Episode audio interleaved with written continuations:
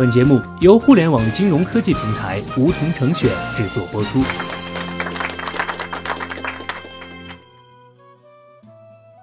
收听梧桐电台，掌握理财要领。现在注册并填写邀请码一二三四，还可免费获得一万元体验金哦。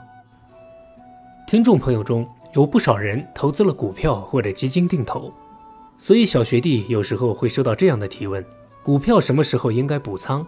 我定投的指数基金什么时候止盈比较好？这些确实是个复杂的问题。如果能准确的回答出来，那么在投资领域就不存在赔钱这件事儿了。那是不是说在买入和卖出的时机选择上毫无规律可循了呢？其实，在众多投资理论中，还有一个策略可以作为一盏明灯，为我们指引方向，它就是再平衡策略。首先，我们要弄清楚什么是再平衡。举个简单例子，假设你的投资成本是十万元，股票类投五万元，货币基金投五万元，形成了百分之五十比百分之五十的比例。那么，当股票下跌导致它的资产比例下降时，就要用手中的现金买入股票，使两者重新恢复到百分之五十比百分之五十的配置比例。相反，当股票上涨到一定程度，也要卖出一部分，置换成现金，使资产比例恢复到初始状态。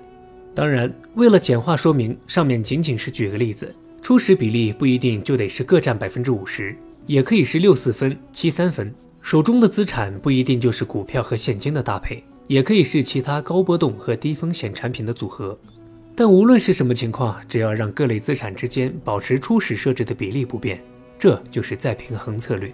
这里你可能要问了，再平衡策略真的有效果吗？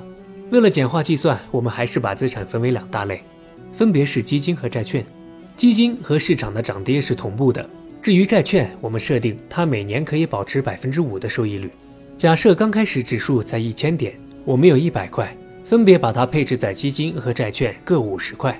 第一年年末，指数涨到了一千五百点，基金也水涨船高，升到了七十五块，债券则增值到五十二块五，总资产由刚开始的一百涨到了一百二十七点五。进行再平衡之后，两者各调整到六十三点八块。第二年年末，股票市场依旧涨势喜人，指数到了两千点，进行再平衡的操作之后，基金和债券各持仓七十六点九元。第三年年末，指数飙升到三千点，总资产涨到一百九十七元。再平衡后，两类资产各调整到九十八点五元。假设接下来的三年内，指数连连下跌，又回到了最初的一千点，结果却很惊人。即使指数经过一轮的牛市，又回到了原点，但是在资产再平衡的策略之下，总资产依然有一百三十一元，增加了百分之三十一。这就是动态再平衡的奥秘之处。投资者采用合理的仓位管理技巧，利用市场的波动赚到了钱。从长期来看，这个策略会增加我们的资产收益率。难怪大卫·斯文森表示，资产配置动态再平衡是天上掉馅饼，能够在收益率相同的情况下降低风险，或者在风险相同时提高收益率。为什么再平衡策略是有效的？接下来，小学弟就和大家一起来探秘这个策略的优势。其一。动态再平衡的资产配置，真正从制度上保证了高抛低吸。当市场处于牛市时，我们不断卖出进攻资产，买入防御资产的过程是兑现利润的过程；当市场处于熊市时，我们把防御类资产不断转换为进攻类资产的过程，则是实现防御类资产的价值，收集便宜筹码的过程。其二，动态再平衡这个策略帮助我们克服人性的弱点，避免了因为贪婪或者恐惧情绪而随意决策。导致的不必要亏损，因为大众的行为必然是追涨杀跌的，过度看涨牛市或者过度看跌熊市，而再平衡策略却让我们永远逆市场操作，在牛市时抛出涨势喜人的股票，在熊市却要卖出稳健保守的债券，这也是为什么它可以战胜大多数投资者的原因。其三，资产的关联度低，只有在这种情况下，资产再平衡才会有意义，而且两类资产的相关性越低。资产再平衡带来的收益越高。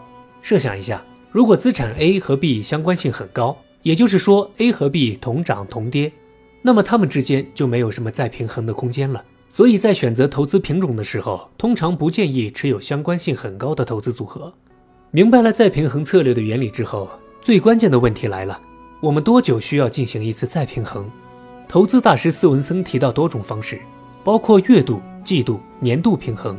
或者是规定组合中配置比例的上下限，比例超出范围后进行平衡。在真实的情况下，我们并不需要以时间作为主要的参照，而是以我们资产配置比例的变化。也就是说，当资产比例与初始设定的比例出现百分之五到百分之十的偏差时，就可以平衡一次。死守一个时间点就是刻舟求剑了。总的来说，再平衡策略真正从制度上保证了高抛低吸，而且投资品的相关度越低，市场波动越大，收益效果就越好。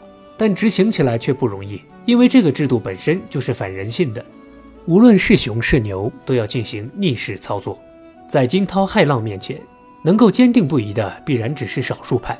但如果能真正理解这个制度，严格遵守投资纪律，是可以脱颖而出，成为小部分投资成功者的。好了，本期节目就到这里。那么今天的梧桐电台，大家是否有所收获？加入梧桐，交流投资理财的那些事儿。和我们一起边学边赚，各大应用市场搜索“梧桐成选”均可下载 APP。别忘了填写邀请码一二三四，领取一万元理财本金。梧桐成选，诚诚恳恳做金融。